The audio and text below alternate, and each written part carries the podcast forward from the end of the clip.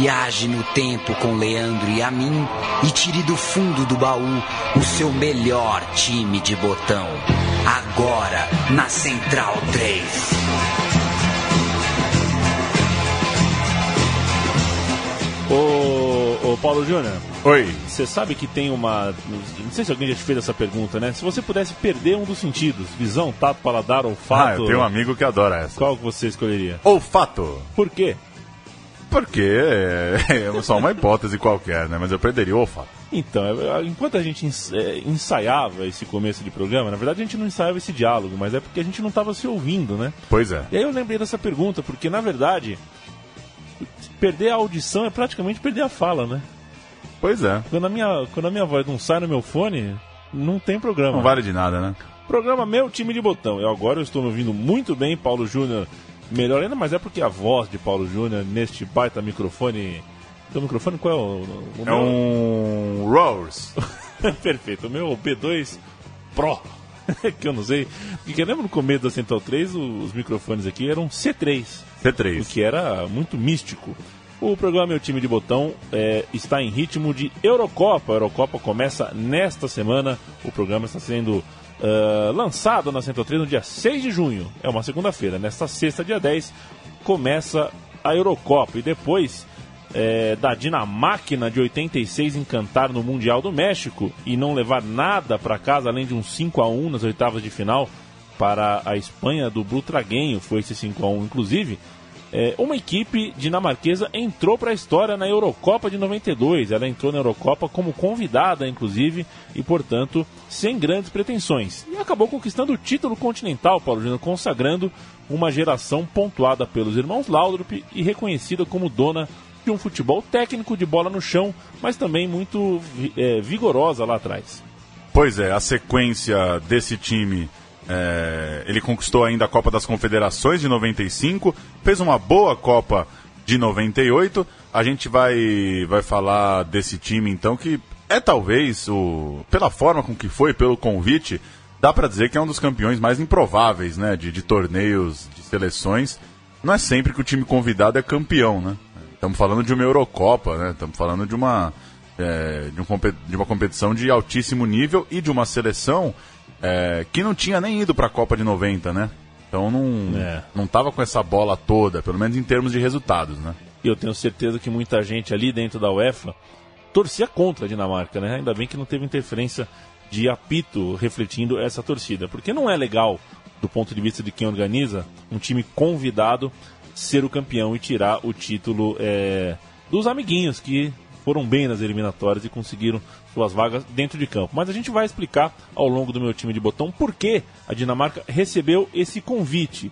Primeiro vou falar do Richard Nielsen, que foi o técnico dinamarquês em 92 e ele era auxiliar do Sepp Piontek, que é um técnico lendário na Dinamarca, mas que foi demitido após falhar no objetivo de classificar a seleção para a Copa de 90. A Dinamarca não foi para a Itália e o Piontek voltou, eh, foi para casa, foi demitido. E o Nielsen precisaria, portanto, superar eh, eh, esse trauma e vencer na fase de grupos as eliminatórias Iugoslávia, Irlanda do Norte, Áustria e Ilhas Faroe no caminho para a Euro 92. Aqui é importante pontuar que a Eurocopa tinha oito times. Não, era, esse festival Exato. que é hoje, né? Não- era, portanto, um terço do que tem hoje. Oito times, dois grupos de quatro.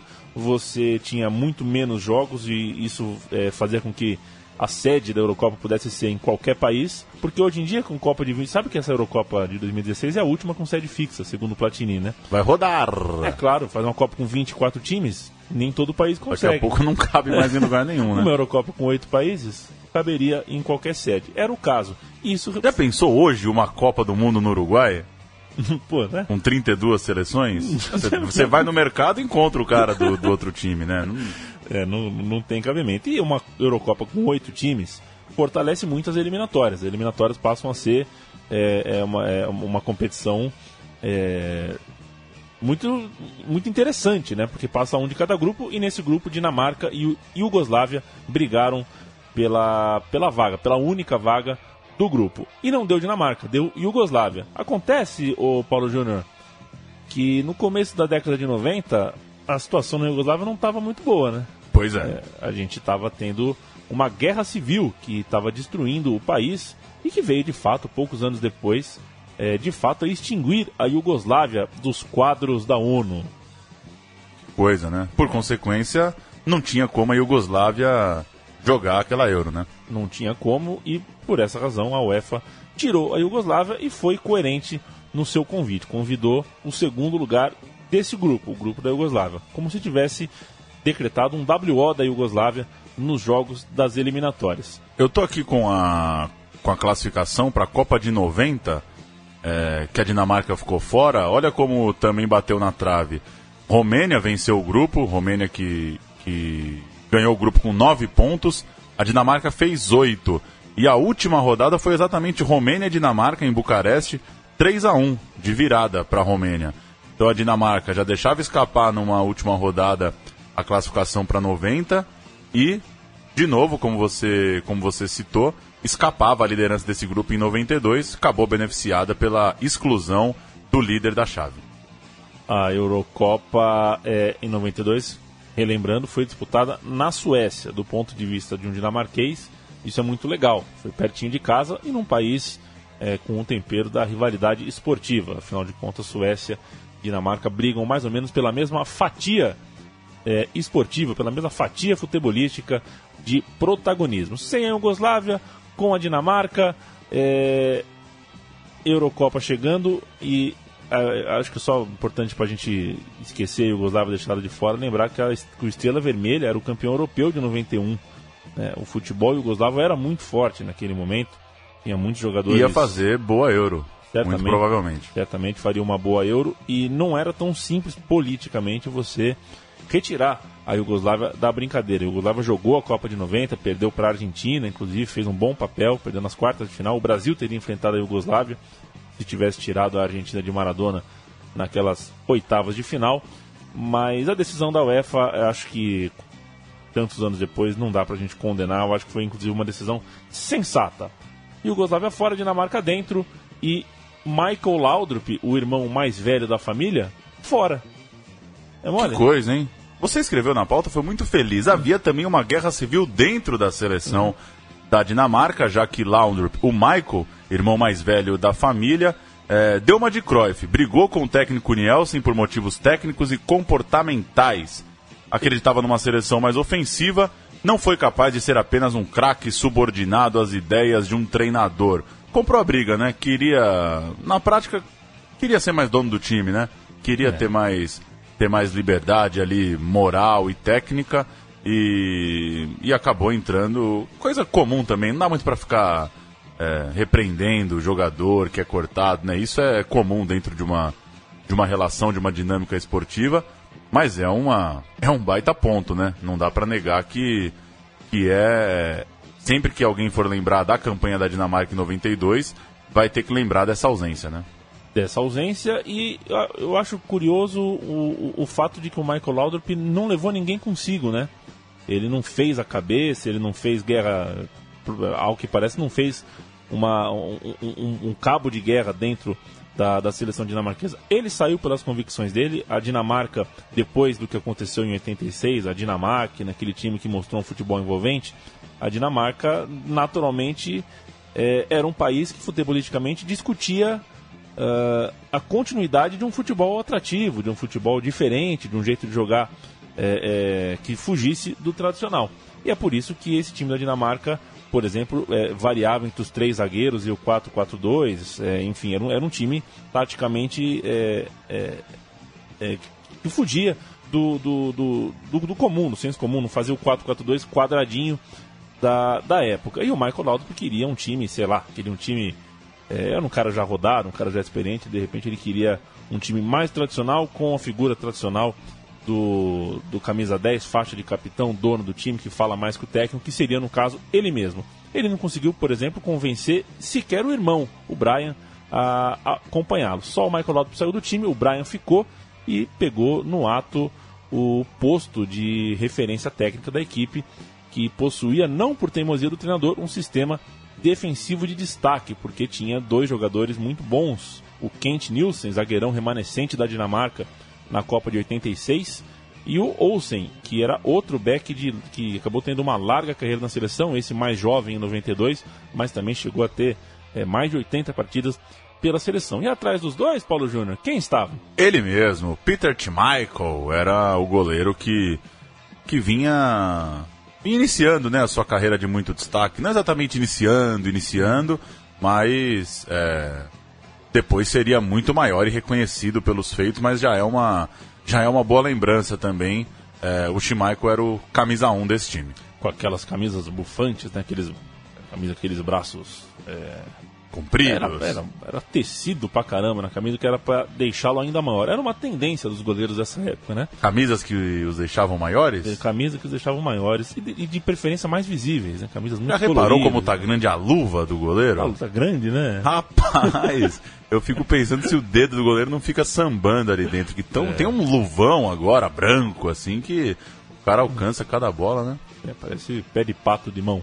Enfim, Eurocopa com oito times divididos em dois grupos, como já dissemos, e o grupo dinamarquês estava tranquilo, viu, Paulão? Inglaterra, França e a Suécia, ou seja, do, os donos da casa, os franceses e os ingleses com bons times. Então, um time com Cantona e Papan, o outro time com Lineker e Barnes. Quer dizer, não era nada simples você pegar uma dessas duas vagas e chegar à semifinal. Com a primeira rodada, dois empates neste grupo deixaram a certeza no público de que as definições só aconteceriam na última rodada. Os quatro times ficaram empatados em um ponto e a Dinamarca empatou em 0 a 0 o famoso Osho com o English Team, com a Inglaterra. Suécia abriu a Euro 1 a 1 contra a França. 1 a 1 contra a França. A Suécia abriu a Euro, né? Isso. Você gosta de cerimônia de abertura? Não. Não. Mas né? eu acho que o jogo de abertura é sempre legal. Menos Independente do que. Não, estou falando de Copa, de Euro, essas coisas. A Copa América, coitada, né? Tá um pouco caidinha, né? Eu tô esperando é, um time da CONCACAF fazer alguma coisa é, mais interessante. O México jogou bem, vai. E não vou, chame... vou ser justo. Mas acho que o primeiro jogo de Copa, de Euro, é sempre legal porque as torcidas sempre muito empolgantes, né? É, em receber É. o campeonato. Imagina a torcida sueca recebendo a França, né? Para abrir a Euro. 10 de junho de 92. Na segunda rodada, a Suécia enfrentou a Dinamarca e venceu 1 a 0 para os anfitriões. Para seguir vivo, era preciso bater a França de Cantona, Papan e companhia. O grupo estava no famoso 3-2-2-1. Suécia 3, Inglaterra e França 2, Dinamarca 1. É, portanto, a Dinamarca precisava é, vencer ou vencer, como diz o outro. E a vitória é, acabou acontecendo. O time da Dinamarca foi, é, entrou em campo escalado com Schmeichel, Andersen, Nielsen, Olsen e Kristoft, Silverbeck, Larsen e Jensen, Torben Frank, o Brian Laudrup e o Poulsen. O Silverbeck era uma espécie de terceiro zagueiro e primeiro volante, era ele que fazia com que o time mudasse e liberasse, por exemplo, o Kristoft, que era o lateral esquerdo, que virava ala e era o, o, o, o ala que chegava lá na frente, o ala bom mesmo. Né? Era o branco da brincadeira, não era o Jorginho. Se é que você me entende. O Jorginho era bom. Era bom, mas, mas eu tô dizendo defensivo, né? Tem razão. O Jorginho mais defensivo. Ou, ou será que eu tô pensando errado? Pode ser, Pode eu, ser, eu, né? eu prefiro o branco também. Pode ser, eu não sei, eu não sei. Eu, eu ainda tô meio. é, é, como é que diz? Eu ainda tô meio Atordoado. atordoado com o que assisti da Copa América de 89, em que o branco realmente bateu um bolão, assim como o Dunga, né, Paulão? Muito. Dunga é absurdo, né? É, jogava muita bola. Eu até escrevi esses dias, né, que o Rose Ball podia trazer boas coisas pro Dunga, né? Pô, Você viu lá que ele é. visitou, tirou foto lá no gol, ele, Gilmar e Tafarel, né? Porque era um jogadorzaço, né? E ali naquela trave que ele voltou agora pra Copa América, ele bateu um pênalti muito bem cobrado, por sinal. E com muita confiança, né? Não acho que ninguém ficou com medo do Dunga errar o pênalti, porque era, era um jogador muito, muito firme, né? Fez uma É. baita Copa de 94. E o Alisson tomou um frango no gol do Bádio, né? Na, no- no- na mesma trave do Bádio tomou um frangaço ali, ainda bem que não, Não valeu. pode, né? Mas fica aí o, lembrete, o Tafarel estava no banco, que o Tafarel põe alguma coisa na cabeça dele e que o Dunga, e, é, você esqueça disso, tá, Paulo? Porque o Dunga, com a taça da Copa do Mundo na mão, ele não ofereceu perdão a ninguém. Pois é. Não é com uma foto de. Ali é pós-doutorado em amargor. Dinamarca e França em campo, valendo vaga na semifinal da Eurocopa. E a Dinamarca venceu graças a Elstrup, atleta do Feyenoord, um ídolo do Feyenoord que entrou aos 23 do segundo tempo e 10 minutos depois marcou o gol da vitória, o 2 a 1. Um gol numa jogada pela direita, ele na entrada da área bateu firme, alto no canto esquerdo do goleiro. O gol a gente ouve agora.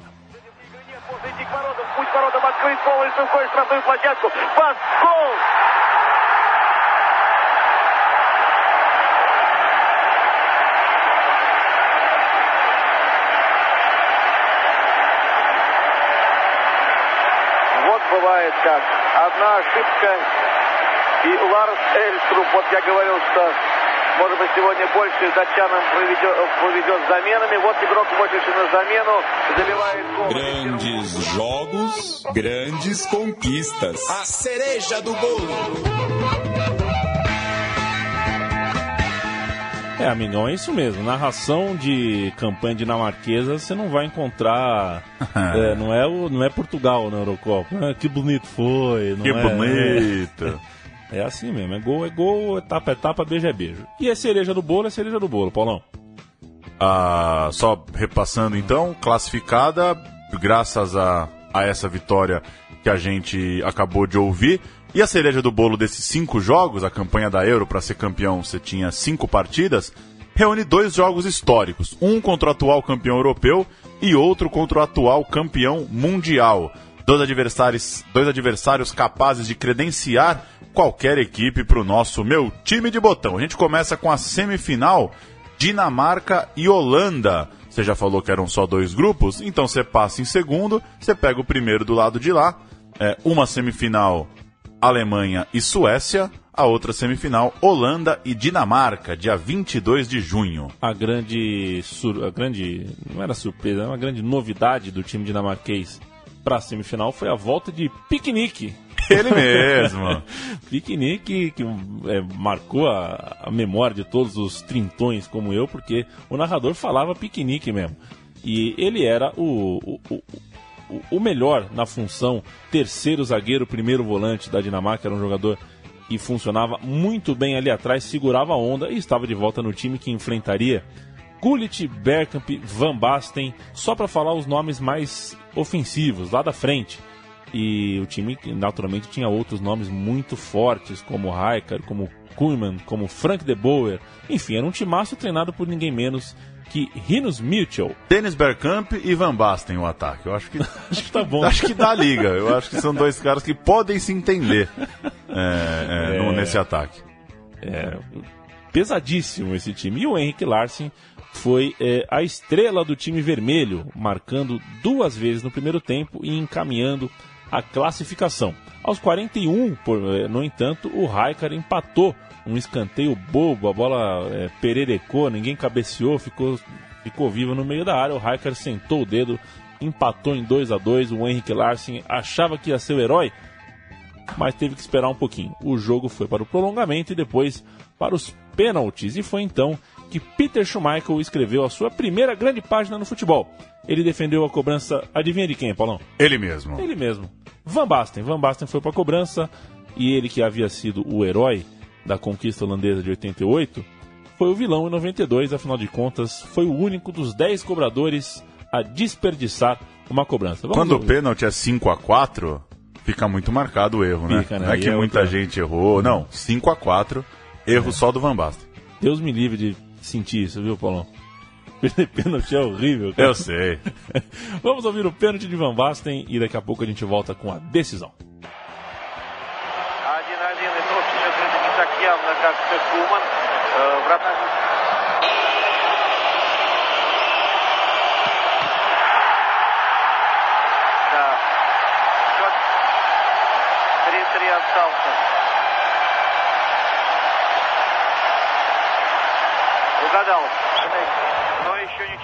Tá morto o nadador também. que moleza, hein, Dinamarca? A gente, mas deu pra ouvir o barulho da, da, da bola batendo na luva do Schumacher. Né? Deu, deu isso, é, isso é o que importa, viu? É, Dinamarca classificada, Dinamarca com passagem comprada para Gotemburgo, É a capital da Suécia? Essa é a trivia, né? Essa é a trivia. E só Rodrigo Borges tem essa resposta de bate-pronto. Pra mim é a capital, né? Não tem outra. Não tem. Só pode ser. Só pode ser. Só pelo nome, né? Gotemburgo. Cheguei de Gotemburgo. Já, pô. Chegou. É nome de capital. Ah, né? tem que pôr calça comprida pra entrar lá. Não dá pra ir de chinelo em Gotemburgo. É, cidade de Gotemburgo, com um estádio bem simpático, pequenininho, mais simpático, que recebeu a decisão é, que colocou frente a frente Dinamarca e Alemanha. A Alemanha que bateram os donos da casa na outra semifinal. A Suécia, portanto, foi líder do, do seu grupo. E assim, Também um jogaço, né? foi um jogaço. 3 a 2 ó, a Alemanha abriu o placar, fez 2 a 0 a Suécia diminuiu, a Alemanha fez 3 a 1 no finalzinho, mas a Suécia fez 3 a 2 aos 44 do segundo tempo. É, final do jogo, então, deve ter sido de pressão absoluta da Suécia para buscar o empate, né? Acabou caindo para a Alemanha na Euro que recebeu em casa. a Alemanha que tinha é, nomes é, campeão- campeões mundiais em 90, como o Bremen, o Kohler, o Hasler, o Klinsmann, mas também tinha uma, uma turminha nova, uma geração nova chegando para montar é, a nova geração da, da, daquele Scratch. E também reforços como o de Matias Summers, que o Matias Summers é, é- é o, é o tipo de reforço geopolítico, né? Que coisa. veio jogar na seleção da Alemanha a partir do momento em que o muro de Berlim caiu. Pois é. Final da Eurocopa marcada para 26 de junho de 92. Final da Eurocopa não foi na capital, viu, Leandro a mim? Ah, Antes não? que digam que você não sabe nada de geografia, capital da Suécia é Estocolmo. A final foi em Gotemburgo. Então, é, continuo achando que foi a cidade mais importante daquela Euro. Esquecimento monstro, né? E é o que importa também, né? O que, que é mais importante? A capital do país ou onde é a final da, da, da Eurocopa, né? Acho que inclusive mudou, né? Mudou, define tudo. A Dinamarca alinhou com Peter Schmeichel, os cinco jogadores da linha de defesa, Olsen, Picknick, ele mesmo, Nielsen, Sivbeck e Kristoft. O meio-campo com Jensen, Vifort, Larsen e na frente Laundrup e Poulsen. O banco. Ah, o banco não tem, mas quem entrou foi Klaus Christiansen. Entrou no segundo tempo para dar novo gás à Dinamarca, que na altura da substituição já vencia, inclusive, eh, a Alemanha. O primeiro gol saiu aos 18 minutos, 1 a 0 para a Dinamarca, e o gol do título saiu já no segundo tempo. Ele mesmo, hein? Kim Vilfort, o meio-campista, fez o 2 a 0 eh, garantiu o título dinamarquês. a obra-prima do pragmatismo é, de Nielsen, o treinador, que com muita segurança defensiva segurou um placar desde o começo do primeiro tempo e ainda é, evitou passar por apuros no fim do jogo, já que marcou a pouco mais, pouco menos de 15 minutos para o final o 2 a 0. Dá pra gente dizer, hein, portanto, que foi uma final inclusive tranquila para a Dinamarca, que o jogo do drama mesmo foi a semifinal contra a Holanda. Já dizia Fiore Giliotti também, né? Os grandes jogos são jogos. as semifinais, né? É Depois verdade. você chega na final, já sai aquele peso, aquele drama de estar na final. É, e eu concordo com você. Acho que a- a- o grande dia dessa Euro foi, foi a semifinal. Foi quatro dias antes, esse Holanda e Dinamarca. o jogo que faltou ao time de 86 acontecia agora. Dinamarca, consagrada campeã europeia. Eu tenho lembranças vagas desse dia. Passou na Rede Globo esse jogo. Era um dia de sol e frio em São Paulo. E o Paulo, você tem uma história dinamarquesa, não tem? pra Eu vim pensando aqui, quando eu me dirigi a Central 3, quando que eu conheci de fato a seleção da Dinamarca. Quando a gente é criança, né, Leandro a mim, a gente vincula a grandeza das seleções pela participação dela na Euro, na Copa, né? E a Dinamarca não foi a Copa de 94. Então eu tinha. Eu, eu não tinha a Dinamarca entre as principais seleções ali para assistir. Eu fui pegar aqui a classificação para a Copa de 94. É, a Dinamarca ficou fora num grupo que teve Espanha classificada com 19 pontos, Irlanda com 18, Dinamarca em terceira com 18. Então, um grupo muito equilibrado. E o último jogo da campanha, veja só, você, 17 de novembro de 93, Espanha 1, Dinamarca 0, gol de erro, jogo em Sevilha. Então, é, se a Dinamarca vence esse jogo, ela ganha a liderança da Espanha, a Irlanda empatou, então a Irlanda iria aos 18, mas a Dinamarca seria líder, a Espanha pararia com 17. Então teve. É, a Dinamarca acabou ficando fora da Copa de 94 numa, quase numa decisão aí contra a Espanha. Para 98 foi a Copa, e eu me lembro que oitavas de final da Copa de 98, Nigéria e Dinamarca. E a minha mãe me colocou de castigo. Me colocou de castigo. Falou que ia no mercado e não ia me levar, que eu tava muito folgado, que se eu não ficasse melhor não ia ter janta, aquela coisa toda, né? E eu falei, bom, beleza, tô de castigo, mas tem oitavas de final da Copa, não me tirou a televisão. Eu torci muito pra Nigéria, porque eu queria é, reviver 96, né? Eu queria que o Brasil encontrasse de novo a Nigéria. E desse um cacete. E eu não dava bola pra Dinamarca. Realmente eu não achava que a Dinamarca era uma seleção importante. Talvez eu, a, a Copa de 98, acho que é a minha primeira imagem da Dinamarca. Repito, já que ela não estava em 94. É, e vi duas senhoras partidas da Dinamarca, né? Também fez um bom jogo contra o Brasil na sequência. É, gostei muito daquela, daquela Dinamarca de 98, nessa, nessa vaga lembrança de criança. Eu tinha 10 anos na Copa de 98. Eu lembro de dois jogos muito legais: Dinamarca e Nigéria, muito legal, e Dinamarca e Brasil, fazendo gol no começo, né? Comemorando com aquela marra toda. E depois a.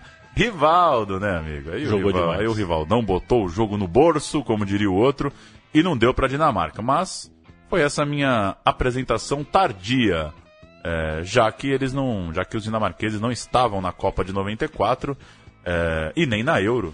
Seguinte. A Dinamarca que eh, foi bom você é, expandir o nosso elástico temporal para a gente citar também que essa Dinamarca teve desdobramento, né? E muito embora não tenha se classificado para a Copa de 94, por conta da vitória na Eurocopa, jogou a Copa das Confederações de 95 e foi campeã. Venceu a Argentina, que era campeã da Copa América de 93 na decisão. Foi disputada, se não me engano, na Arábia Saudita. Não abriu o, o aqui para encontrar, mas acho que foi na Arábia Saudita, que eu não vou me arriscar a dizer qual, foi, a- qual é a capital. Dado que Gotemburgo já esgotou a minha cota Essa de é outra pegadinha, melhor não falar nada. capital da Arábia Saudita é golaço, hein? Quem souber ganha um pirulito. O fato é que a Dinamarca, a Dinamarca venceu a, a- Argentina também na Copa de 95 antes de se preparar pro que viria pela frente que você bem citou. Tanto a Euro 96 quanto a Copa do Mundo de 98, quando fez outro bom papel. A gente, antes de Só partir- fazer uma correção, Ah, eu disse que a Dinamarca não jogou a Euro, mas jogou a Euro, não jogou a Olimpíada de 96. Porque eu quê? citei, eu citei né, que eu, eu conhecia a Nigéria pela Olimpíada, não conhecia a Dinamarca, porque ela não jogou nem Copa de 94, nem Olimpíada de 96, que eram os, os campeonatos que, né, que acompanhamos para torcer para amarelinha. Lá em Bons tempos, é, hein, bons de, tempos. de torcer pro Brasil, hein? bons tempos. Dói, dói, dói um pouco não sentir nada. Nada além de coisas negativas, né? Antes fosse nada. Enfim, vamos ao gol da Dinamarca, o gol do título, o segundo gol da equipe dinamarquesa na final contra a Alemanha. E quando voltarmos, destrincharemos o botão por botão. Her kommer John Jensen.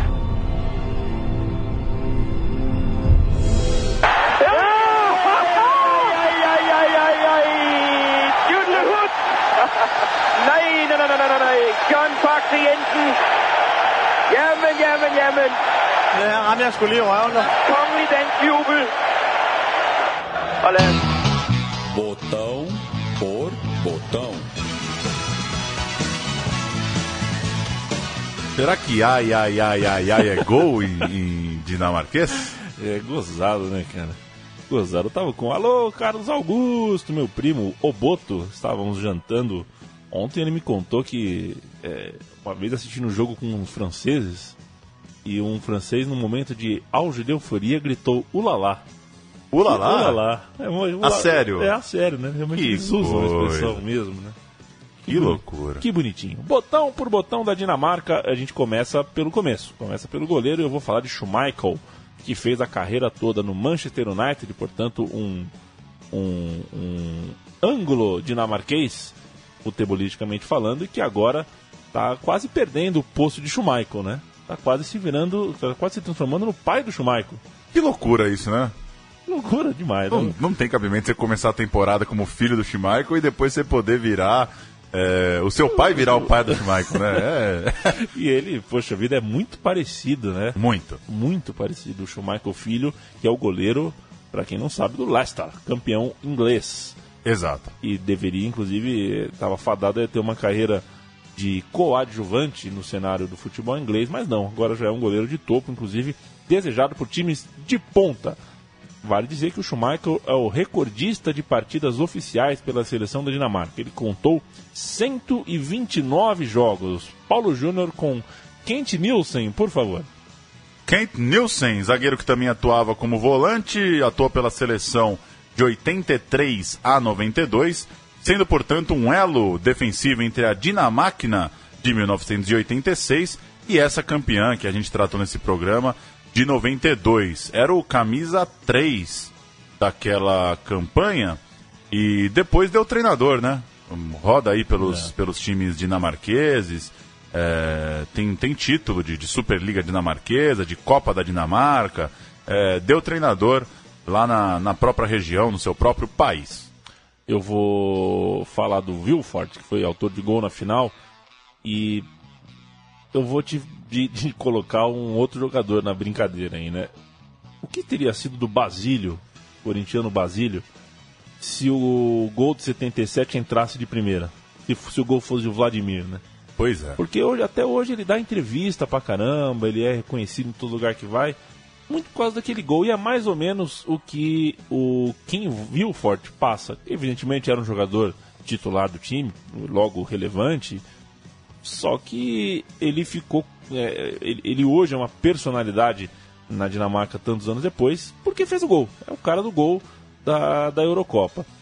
E também acho que pesa a favor dele o fato de ter feito carreira quase toda na Dinamarca. Ele jogou por muitos anos, por 12 anos, no Brondby, que é um dos grandes times de lá. Antes disso, a sua única experiência internacional foi pelo Lille da França. E era um jogador, aquele jogador meio-campo que não é exatamente o armador, mas é muito franzino para ser volante. Era um jogador. É, O Mazinho? É, é um jogador, o Mazinho era mais forte que ele, né? O Winford era um jogador até meio, até meio magrinho, né? Um jogador meio leve, mas fazia as duas coisas. no- no- Era o no- oitinho. era um oitinho, era um jogador que sabia fazer é, várias funções ali no meio de campo e, portanto, era muito útil. Foi ele que chegou na área para fazer o gol na decisão contra a Alemanha. Para fechar, Brian Laundrup, Brian, irmão mais novo de Michael, tinha um temperamento mais tranquilo, era mais fácil de. de- do- o trato dele era mais fácil, mais tranquilo. E bola parecida, foi também muito bom jogador. Mais atacante do que meia, era a grande referência técnica desse time de 92, justamente pela ausência, pela carência deixada pelo seu irmão, que, como já lembramos no começo, acabou deixando a seleção. É, no cenário de clubes, rodou bem, teve uma carreira é, legal na Europa.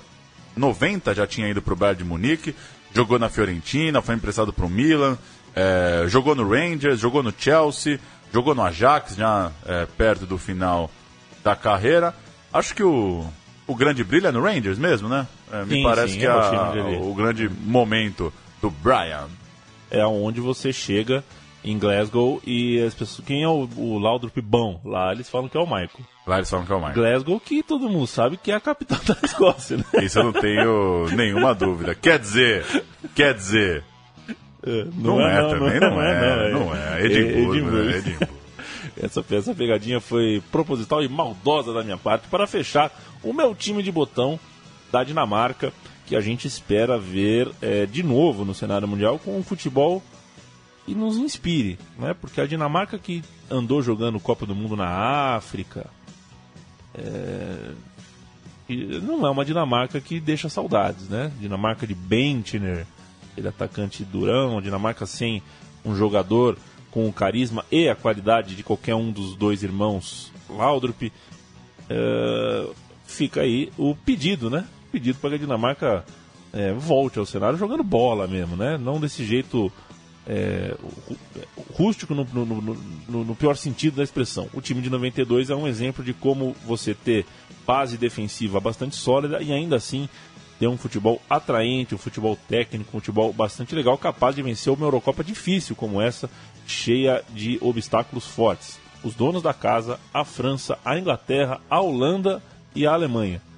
É uma campanha de cinco, de cinco partidas e cinco obstáculos severos. A Dinamarca passou por todos eles e por isso ficará no meu time de botão para todo o sempre, Paulo Júnior. Um último pitaco, eu abri aqui a, o, o documento da final da Copa das Confederações de 95, que a gente citou, vencida pela Dinamarca, e Michael Laudrup já está de volta.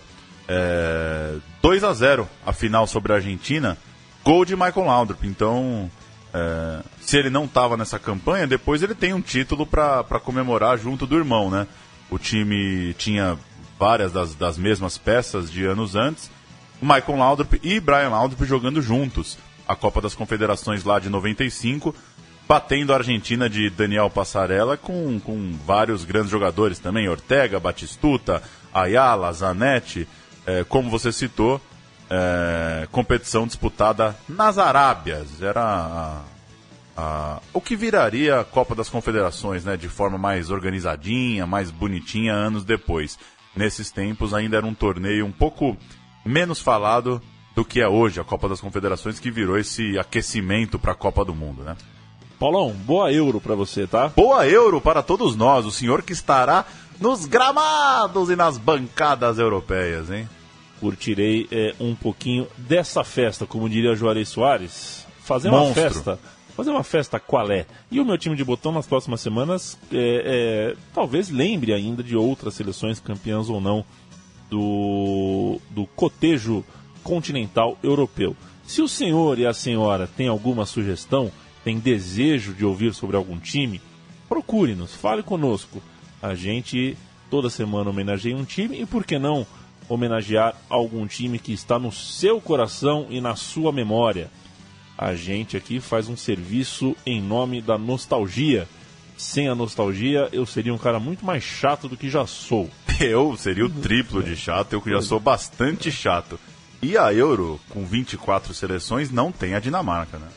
Pra É uma gente, tristeza. Pra gente confirmar. Numa Euro com 24, a Dinamarca não conseguiu se classificar. Claro, o futebol mudou muito, também não dá pra. Não vou entrar naquela de tem que voltar pro lugar que jamais deveria ter saído, né? Não, mas não, não tá. Não tá. Não tá, não tá. Então, é, você não verá a Dinamarca nem dinamarqueses nas alamedas da França. Você acha que tem muita alameda na França? Como é que, como é que se chama, né? Alamé? Alameda. Alameda. Um abraço, viu, amigo Central 3? Um abraço, Paulo Júnior. Valeu. Até a semana que vem com mais um Meu Time de Botão.